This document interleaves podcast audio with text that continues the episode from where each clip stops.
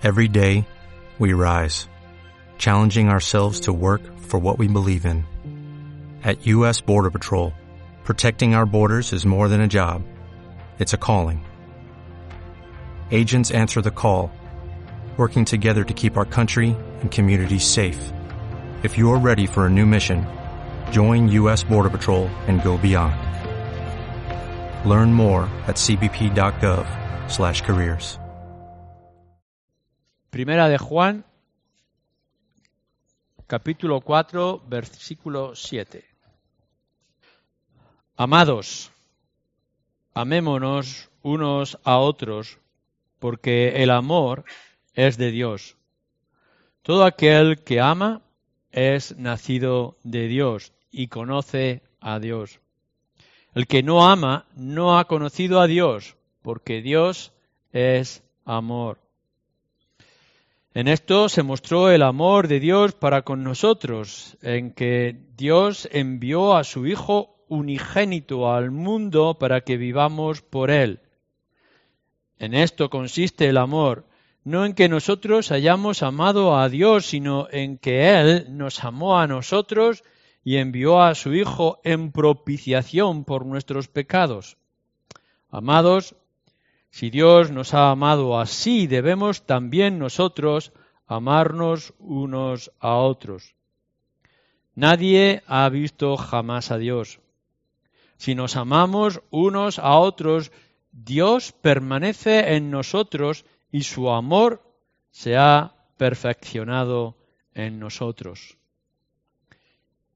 Tengo que, decir, confesar que mm, tengo alguna dificultad eh, con estos versículos mm, por, la manera en que em, eh, Juan eh, manifiesta o está tratando acerca de este, de este asunto.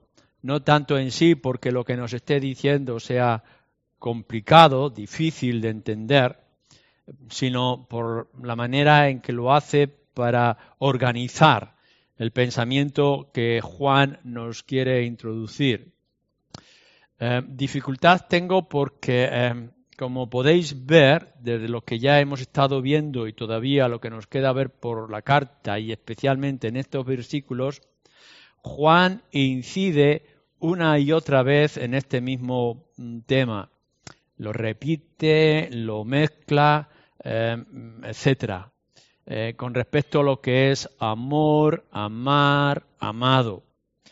En mis propias cuentas, en todo lo que es las cartas de, de Juan, hay unas 27 veces que nos habla de amar o de amor y 20 veces que nos habla del infinitivo del nombre amor por sí mismo y nueve veces que se dirige a la congregación con, amados.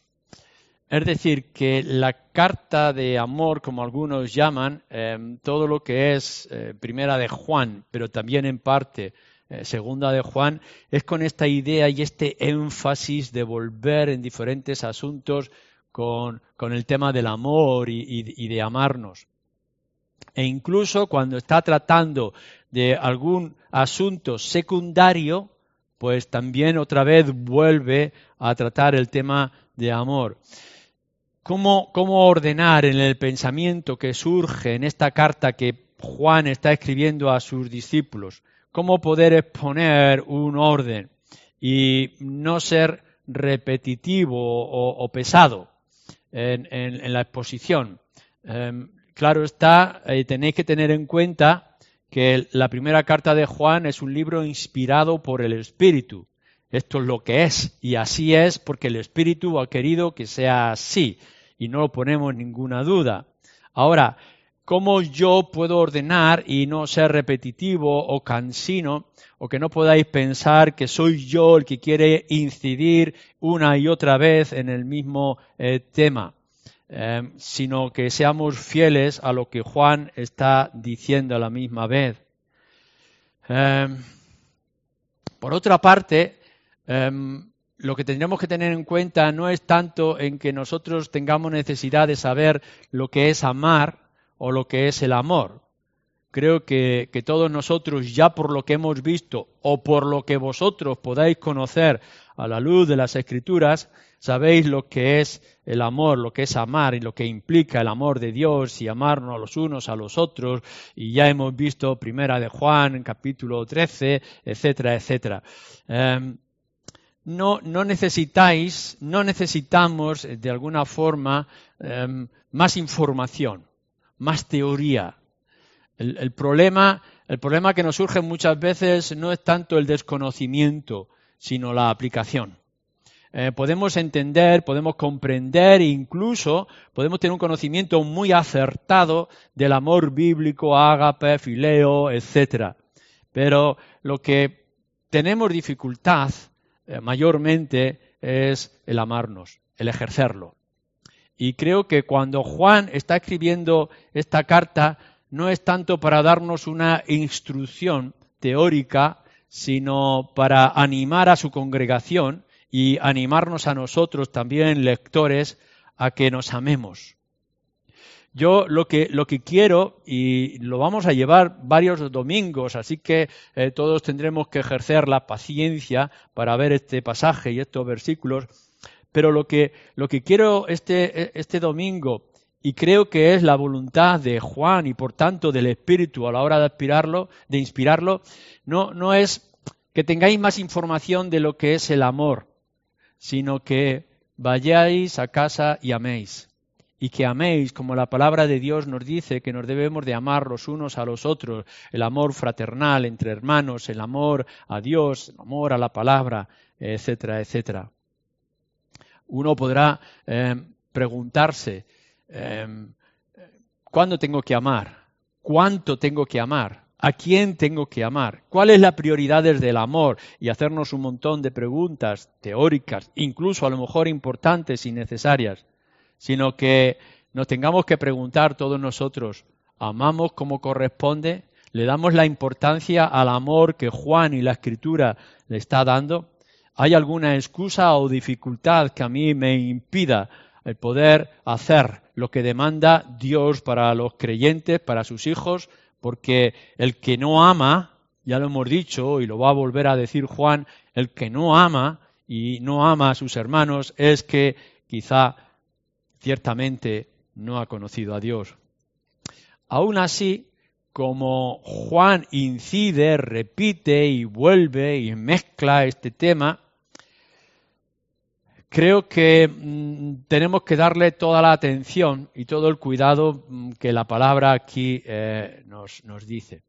Y no voy a seguir en sí el orden que pudiéramos entender, porque eh, no es tanto que Juan esté buscando un orden de exposición. Mm, no es tanto seguir ese orden, sino intentar ir al principio y ir a las bases y así poder desarrollarlo. Así que yo quiero comenzar, quiero empezar en, esta mañana con la idea que se nos dice en el versículo 8, que creo que es, que es el comienzo y que es la base para que podamos entender mucho más que va a venir después. El que no ama no ha conocido a Dios. ¿Por qué? Porque Dios es amor. Fijaros bien lo que, Juan está diciendo en todo este contexto de motivarnos, motivarte a ti a que ames.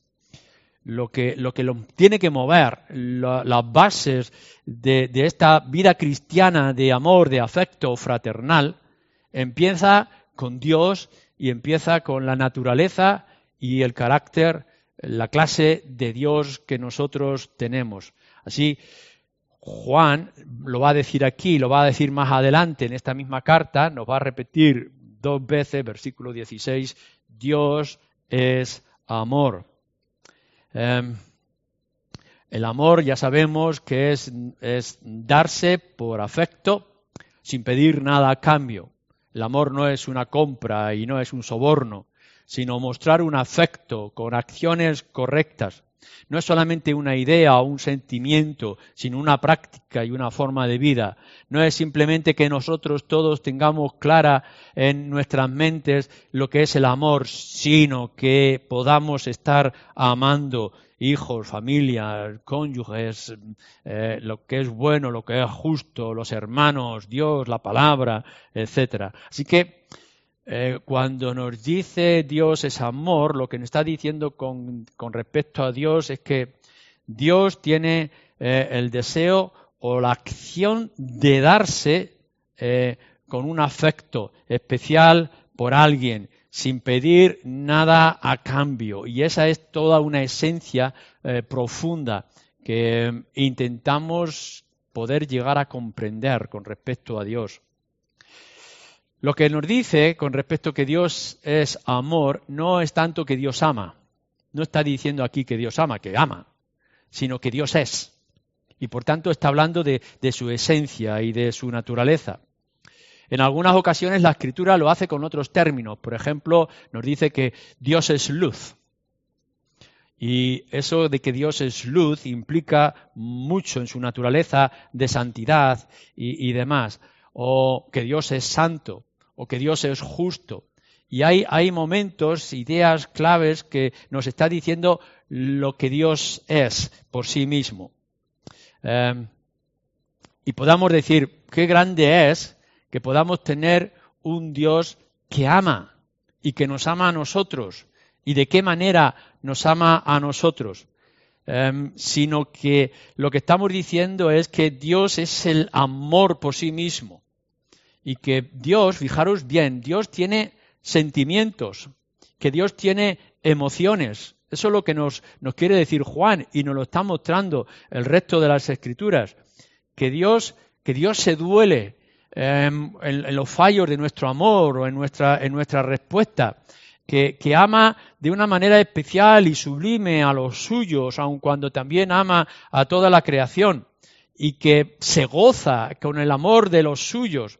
Cuando nosotros amamos y somos em, respondidos con amor, nos sentimos con gozo y cuando no sentimos ese amor que esperábamos, sentimos tristeza y hay emociones. Entonces lo que estamos diciendo que nuestro Dios, aun cuando es espíritu, que no le podemos ver, no le podemos tocar, eh, no, no es de la materia que nosotros somos, aún así nuestro Dios es amor y Él ama, tiene estas emociones en su naturaleza, es parte de sí mismo.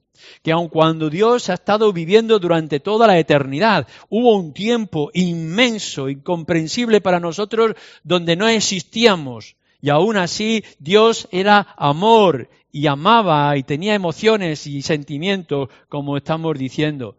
Y que cuando nos ha creado a nosotros, a ti y a mí, y nos ha formado y nos ha puesto a su alrededor, aún así Dios nos ama y nuestra respuesta, nuestra actitud le produce a Él sentimientos por eso a veces se llena de furor cuando no ve la respuesta de su pueblo que le tiene que adorar y otras veces se llena de ternura y extiende sus manos con respecto a los suyos. Cuando estamos hablando entonces de que Dios es amor, estamos hablando de todas estas cosas que nos es difícil de comprender o analizar en el Dios que nosotros tenemos.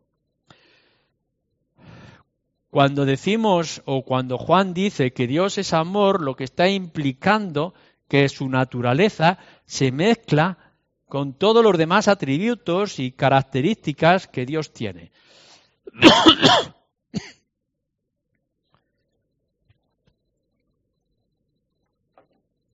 Es decir, que en cada acción y cada muestra de su naturaleza, Dios es amor no es que en cierto momento o circunstancias Dios ejerza amor, sino que está en Él y por tanto todo lo que Él hace y todo lo que Él dice, todo donde Él se encuentra, su naturaleza se envuelve y por tanto se envuelve el amor. No hace las cosas de manera mecánica como nosotros muchas veces podemos hacerlo. Actuamos y nos movemos y nos comportamos a veces con un afecto sincero y otras veces simplemente nos dejamos llevar. Pero esto no lo podemos decir de Dios. Dios, porque es en sí mismo amor, todo lo que hace, lo hace con esa forma, con esa actitud. Igual que Dios es luz, no puede haber ningún momento, ninguno, en donde Dios deje de ser luz. Y cuando decimos que Dios es santo, lo que estamos diciendo es que siempre, en todas las cosas, Dios es santo. Nosotros decimos hemos actuado con santidad o con justicia o con dignidad ciertos momentos porque quizá en otros momentos no hemos actuado con esa santidad, justicia y dignidad. Pero eso no lo podemos decir de Dios. Por tanto, no, no hay cosa que os podáis imaginar que Dios haya hecho o que Dios pueda hacer que no lo haya hecho con amor con un afecto sublime y profundo, aun a pesar de las reacciones que pueda encontrarse a su paso. Y por tanto también todos sus atributos, todos y cada uno de ellos, están de tal manera mezclados que cuando hablamos de, de justicia, tendremos que decir que es una justicia amorosa. Que cuando hablamos de, de gloria y de hermosura, es una hermosura llena de amor por todos sus poros. No puede haber ningún atributo, ninguna característica de su naturaleza y de ejercicio de esa naturaleza en la cual no podamos ver de una forma u otra el amor de Dios en todo ello. Sus atributos sus características como Dios, igual que nosotros tenemos característicos como personas, están mezcladas por el amor suyo. Nuestra naturaleza tiene algo parecido, pero totalmente lo contrario. Nos dice la Escritura que nosotros somos de naturaleza pecadora, que en el momento que hemos caído en Adán y hemos cometido nuestro primer instante de pecado al nacer, somos pecadores todo el tiempo y en todo lugar. Y que no hay cosa, fijaros bien que nos dice la Escritura, no hay cosa que podamos hacer, sentir o expresar que no pueda ser afectada por el pecado, porque somos pecadores, es parte de nuestra naturaleza. Cuando nosotros hablamos de Dios, decimos que no hay cosa que Él sea que no esté envuelta y llena, empapada de lo que Él es, que es amor. Comprenderlo, no lo podemos comprender. ¿Cómo podemos entender que su justicia, cuando Él se manifieste en toda su gloria y esplendor en el día del juicio, podamos entender que Él es justo y que Él es juez y actuará con justicia y a la misma vez con amor? Así que nosotros constantemente mostraremos nuestro egoísmo, porque somos pecadores, y eh, mostraremos codicia en nuestro trabajo porque somos pecadores y actuaremos en nuestras relaciones con envidia y con recelo porque somos pecadores. Pero Dios en todas las cosas que Él hace a la hora de crear, por ejemplo, lo hará con un amor y con una ternura inmensa. Y a la hora de fijarse en nosotros lo va a hacer con amor. Y aun cuando nos vea sucios y en nuestras sangres y perdido y sin esperanza, Él extenderá sus manos con amor, porque es parte de sí mismo. Entonces, profundizando en esta idea de lo que Juan nos quiere decir a la luz de toda la escritura, tendremos que decir que si Dios es amor, entonces su amor y su naturaleza es parte de sí mismo. No depende su amor y no lo produce nada ajeno a él mismo. Él es amor en sí mismo. Fijaros el versículo 19. Nosotros le amamos a Él porque Él nos amó primero. Y decimos, ah, nosotros amamos, amamos a Dios. Pero ¿sabéis qué? Vosotros amáis a Dios porque Él os ha amado primero. Él ha producido con su amor amor en vosotros. No había amor en Dios, no lo había. Y de pronto Dios obra de tal forma que produce amor hacia Él. Pero cuando nosotros estamos hablando de Dios, no podemos actuar de esta manera. Lo que está diciendo Juan en ese versículo 19 o en este versículo 8 que hemos leído es que Dios actúa con amor no porque nosotros le hayamos conquistado y le hayamos enamorado, sino que lo hace porque es su naturaleza, porque así Él lo decide, no hay nada que lo motive. Cuando está escribiendo Moisés en Deuteronomio capítulo 7 y versículo 7 en adelante, le está diciendo al pueblo, eh, no, no por ser algo vosotros, no es porque vosotros seáis algo interesante, no porque hayáis producido algo que conquiste a Dios, sino porque Dios se ama a sí mismo y Dios ama a su nombre. Es decir, que cuando Él decide redimir, salvar y hacerse un pueblo, no es porque haya visto algo en el pueblo que, lo atraiga y que, le, y que le fuerce, le anime a amar. No, Él lo hace porque así quiere que sea porque Él así lo ha decidido. Es parte, es parte de sí mismo. Em, algunos de vosotros habéis venido a este, a este país y nunca habíais probado el jamón. Así que no podíais decir que amabais el jamón porque no lo conocíais. E incluso algunos otros productos que decíais nunca los hemos probado. No puedo decir que me gusta, no puedo decir que, que lo ame porque, porque no, lo, no lo he probado. Pero cuando habéis probado el jamón bueno, empezáis a decir, ahora amo el jamón o amo este producto. Cuando no habéis conocido a cierta persona, eh, no podéis decir que la amáis, pero después de conocerla y ver la sensibilidad, o que quizá es la persona con la que uno puede compartir su vida, entonces decimos, he empezado a amarla, la amo algo ha producido ese, ese, deseo, ese gusto, algo os ha emocionado, os ha conquistado, que entonces vosotros decís, ahora sí, ahora amo. Pero en cambio, con respecto a Dios, es que estaba en sí mismo. Porque si hubiera sido algo que nosotros pudiéramos ofrecer o darle, ¿qué le podías ofrecer tú para que Dios te amara? ¿Qué hay, qué hay en ti como mera criatura caída que pudiera conquistar? el deseo y el anhelo de Dios? Absolutamente nada. Es decir, la oportunidad, la opción que se nos daba para poder nosotros ser amados o poder amar a Dios es que Él nos amara primero. No hay nada que haya ocurrido en tu vida que haya cambiado el afecto de Dios. No, no hay ningún tipo de esfuerzo en Él. Cuando, cuando miramos la decisión que nosotros tenemos que tomar con respecto a amar a alguien, tenemos que hacer esfuerzos. A veces nos cuesta. Incluso nuestro Señor Jesucristo tiene que decirnos que tenemos que amar a nuestros enemigos. Y eso no es fácil. Y que como amamos a nuestros, o debemos de amar a nuestros enemigos, tenemos que poner la otra mejilla. ¿Y quién puede hacer esto?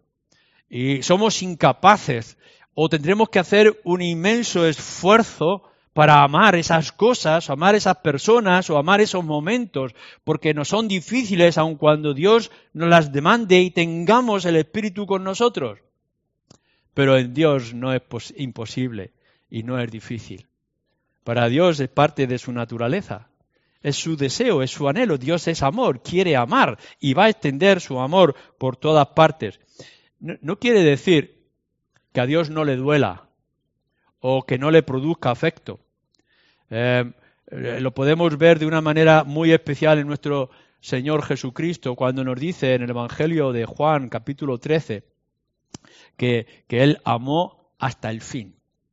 Él quería estar con sus discípulos, como, decía, como decíamos esta mañana al tomar el pan y el vino. Eh, él se alegraba de estar con los suyos. Él quería y nos amó hasta el fin.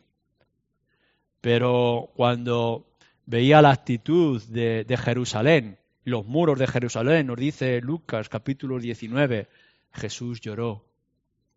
Y cuando estaba en la cruz, clamó en agonía y le decía al Padre, mm, si es posible, pase de mí este cáliz. Em, el Señor, el Señor amaba y amaba fácilmente y lo amaría y amaría de una manera conclusiva y final. Esto no quiere decir que no sufriera y que no tuviera los sentimientos y las emociones.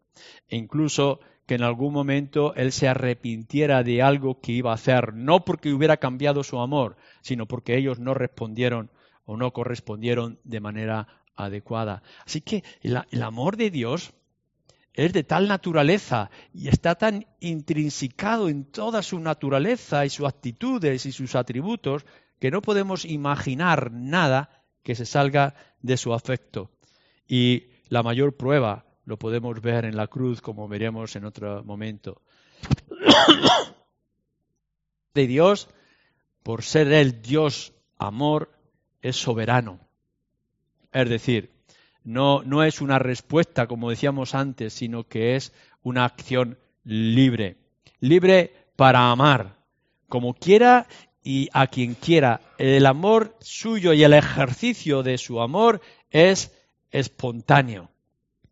Nosotros no nos podemos resistir cuando, cuando descubrimos el amor de Cristo y descubrimos el amor de Dios para con nosotros, dando a su Hijo, y cuando Él extiende todo su plan de salvación por nosotros, ¿qué podemos hacer sino dejarnos llevar y conquistarnos? Nos conquista el amor de Cristo. Cuando el Espíritu Santo abre tu mente y abre nuestro corazón y nos hace sensibles y vemos todo lo que significa Cristo, ¿quién puede resistirse? Pero el caso de nuestro Dios, no, Él lo hace. Su amor es gratuito. No está pidiendo nada a cambio, no espera nada de nosotros y nos ama sin, sin merecerlo, sin haber hecho eh, nada nosotros para poder conquistarle. El, amor de Dios es soberano porque, porque no es mudable, porque no cambia, porque no deja de ser. Eh, estamos entristecidos en la sociedad en la que estamos viviendo, desengañados en muchas ocasiones porque eh, se prometen grandes cosas de amor y de amor eterno y te amaré hasta el final de nuestras vidas y no hay matrimonio donde no se eh, juren promesas para toda la vida y al poco tiempo podemos ver que hay divorcios y en qué poco espacio de tiempo y de circunstancias, un amor fiel se quebranta y se convierte en un odio fuerte.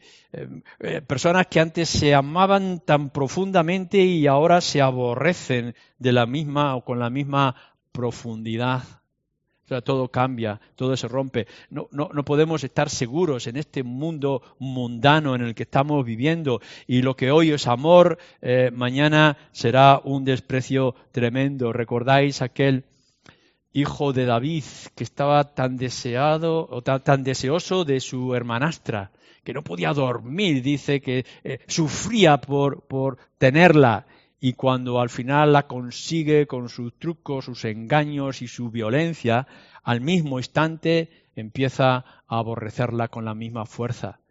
Eso somos nosotros, esa es nuestra naturaleza. Podemos estar diciendo hoy que amamos y mañana dejamos de amar.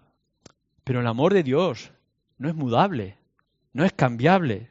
No tendremos que tener ningún temor de que Dios pueda decirnos hoy te amo para mañana decirte te aborrezco. Cuando Él decide eh, toda la obra de sacrificio de la cruz y de la salvación y de hacer de nosotros un pueblo y sus hijos, lo está haciendo de manera definitiva. No hay nada que lo vaya a cambiar. No podemos pensar de que algo voy a hacer que Dios va a convertirlo en aborrecimiento. Si, nosotros estamos en sus manos y Él nos ha conquistado, podremos caer, pero Él nos levantará y no dejará que nos perdemos. Y que incluso en medio de las pruebas serán para fortalecer sus lazos y su afecto para con nosotros.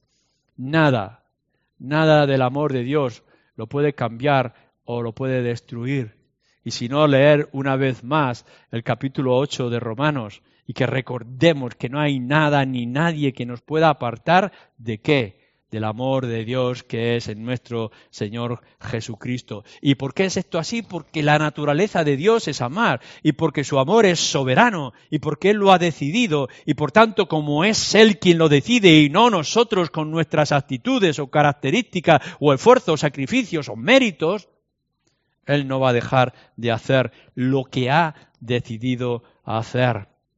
El amor, el amor de Dios por ser soberano es, es completo y, y es total.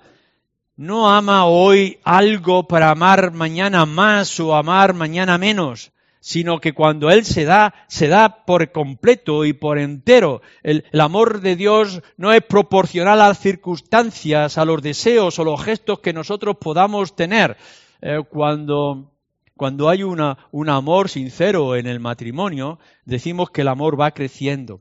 que quizás se va suavizando, ya no es el de la tormenta, del gozo y del placer y de la exaltación, pero se va perfeccionando y se va completando, va creciendo en amor. Que cuando vamos viendo a nuestros hijos, a los que han nacido y los vemos crecer y desarrollarse, el amor del padre y la madre por sus hijos va creciendo, pero con Dios no. El, el amor de Dios es tan profundo en el principio como, como en el final. Cuando él, ha decidido amarte a ti ahora, te va a amar igual mañana y al final de tus días. Y por eso es que tú estás seguro de que podrás entrar en el reino de los cielos, porque no depende de cuánto amas tú, sino que depende de que Dios ha decidido amar. Y su amor no es mudable y no es cambiable, eh, será completo. Hoy te ama igual que te amó ayer y te amará mañana, aun a pesar de tus pecados, tus ofensas y tus desprecios.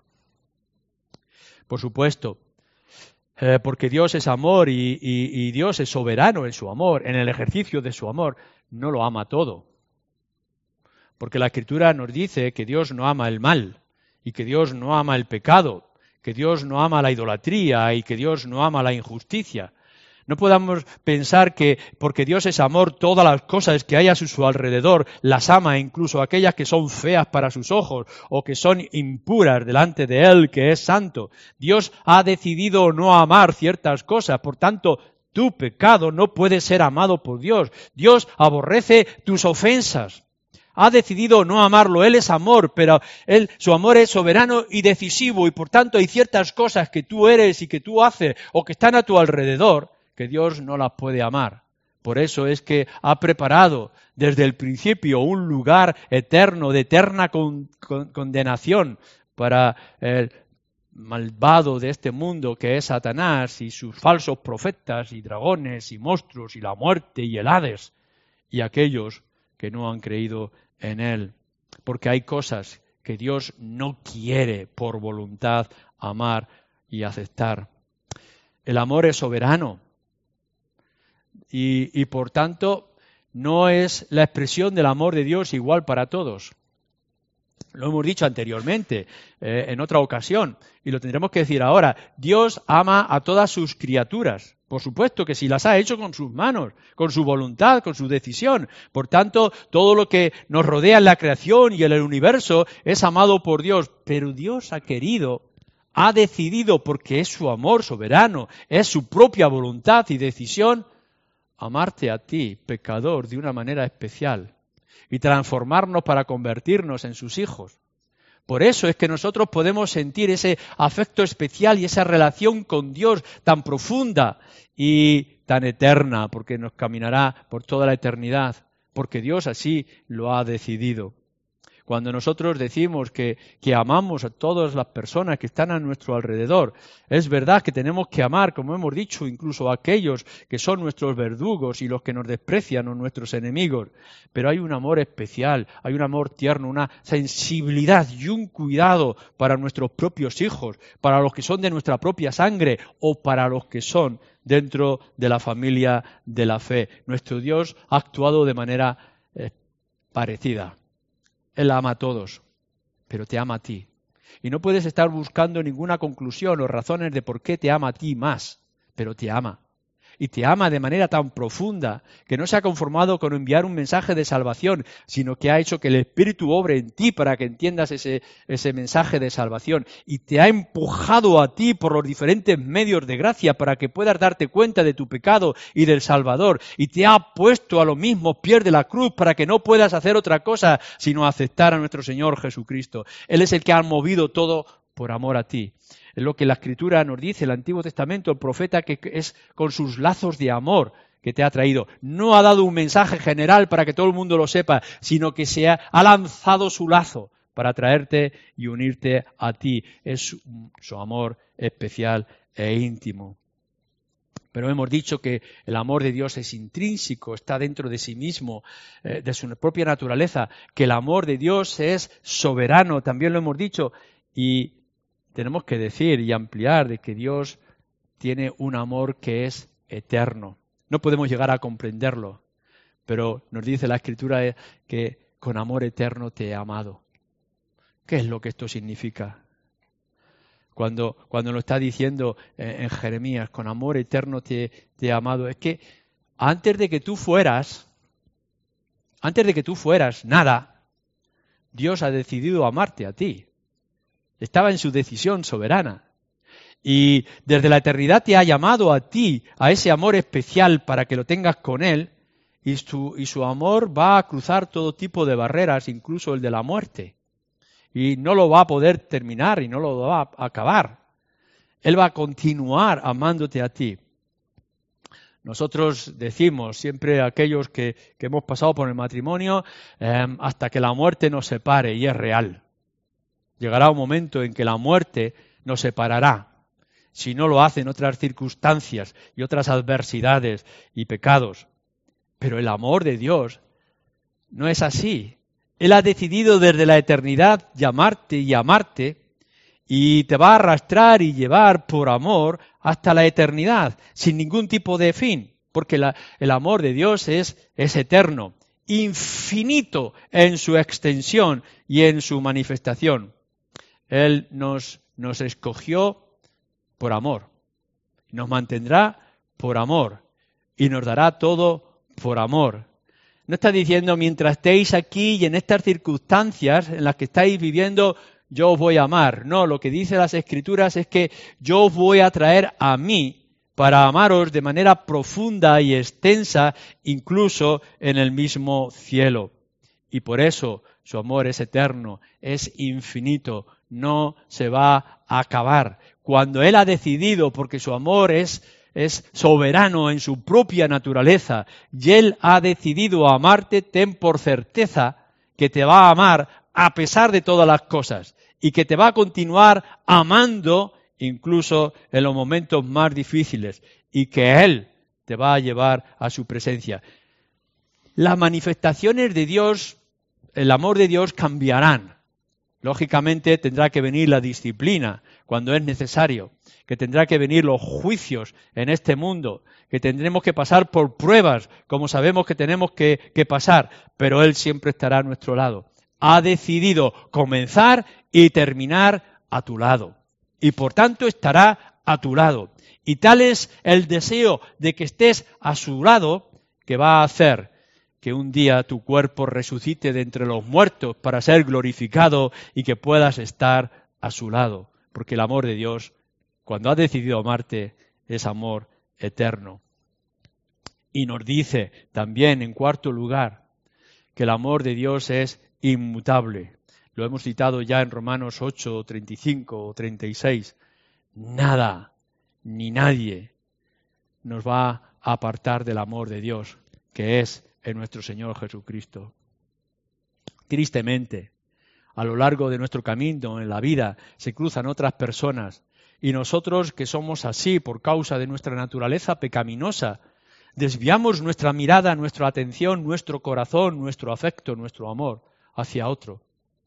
Cuán terrible es cuando escuchamos hombres y mujeres que puedan estar diciendo, sí, yo amaba a mi esposo o a mi esposa con toda fuerza, pero es que ahora amo a otra mujer o amo a otro hombre. Y resulta que lo hemos cambiado todo, hemos cambiado el afecto, hemos decidido por causa de nuestro corazón pecaminoso y por los engaños del maligno y la seducción que tenemos a nuestro alrededor, cambiar nuestro afecto y cambiar nuestro amor.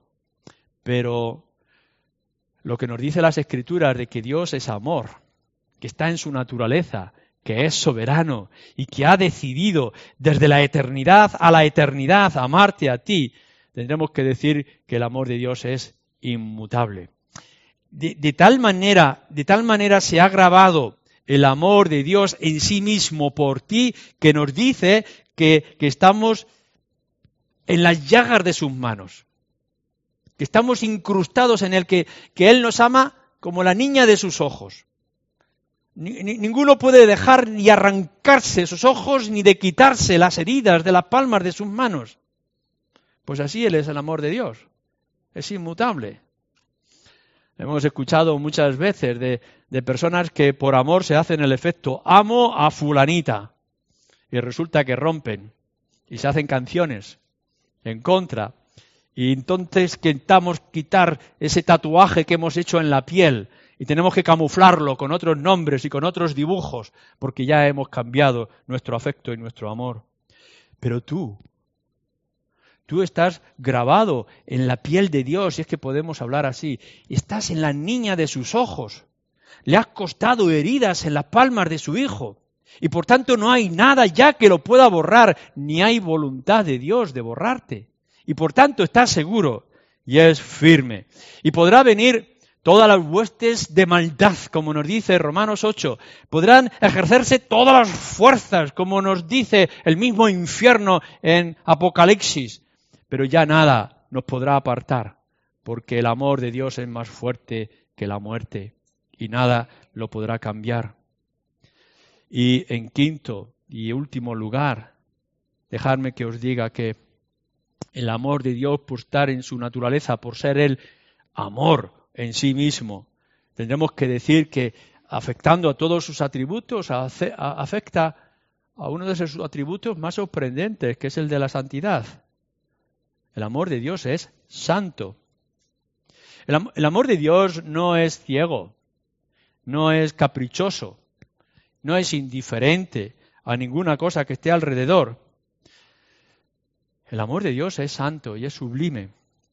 Em, no sabemos el por qué ha decidido amarte a ti o amarme a mí. Y no sabemos por qué Él nos ha traído con esos lazos de amor y nos ha grabado en su propia naturaleza y ya no hay nada que nos pueda apartar de Él. Pero no, no penséis que Él es indiferente a todo lo que ve. El Padre que ama a sus hijos aun cuando le cueste, tendrá que disciplinarlos y que tendrá que corregirlos y que tendrá que esforzarse en la educación de sus hijos. Un buen padre no es aquel que le regala chucherías o que le, les consiente todas las cosas o que no lo corrige en, los momentos necesarios y que no lo atrae con, su pasión, pero también con su genio y su carácter. Eh, no podemos decir que es un buen padre aquel que deja a sus hijos abandonados a sus caprichos y a su naturaleza pecaminosa. El, amor de un verdadero padre es el que, el que cuida y, lo, lo, mantiene en sus brazos o le educa de la manera adecuada o lo corrige cuando cae. Así es el amor santo de nuestro Dios. Y llegará el momento, como nos dice el autor de Hebreos, que nos tendrá que disciplinar, porque Dios al que ama, disciplina y lo corrige como el Padre corrige a sus hijos.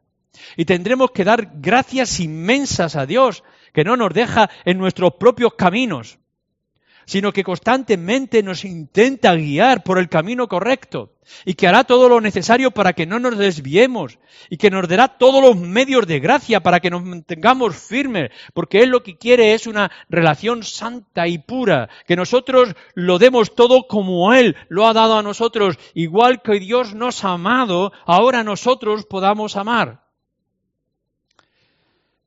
Por tanto, no, no es ciego o no es indiferente a lo que ve en ti. Si, si, ves que el Señor te disciplina de alguna forma y te corrige y te exhorta y muestra su furor incluso en momentos y circunstancias, no es porque sea un Dios cruel o porque sea un Dios caprichoso, sino es un Dios que te ama y que te cuida y te protege, pero también te exhorta y te corrige para que puedas estar en el lugar seguro.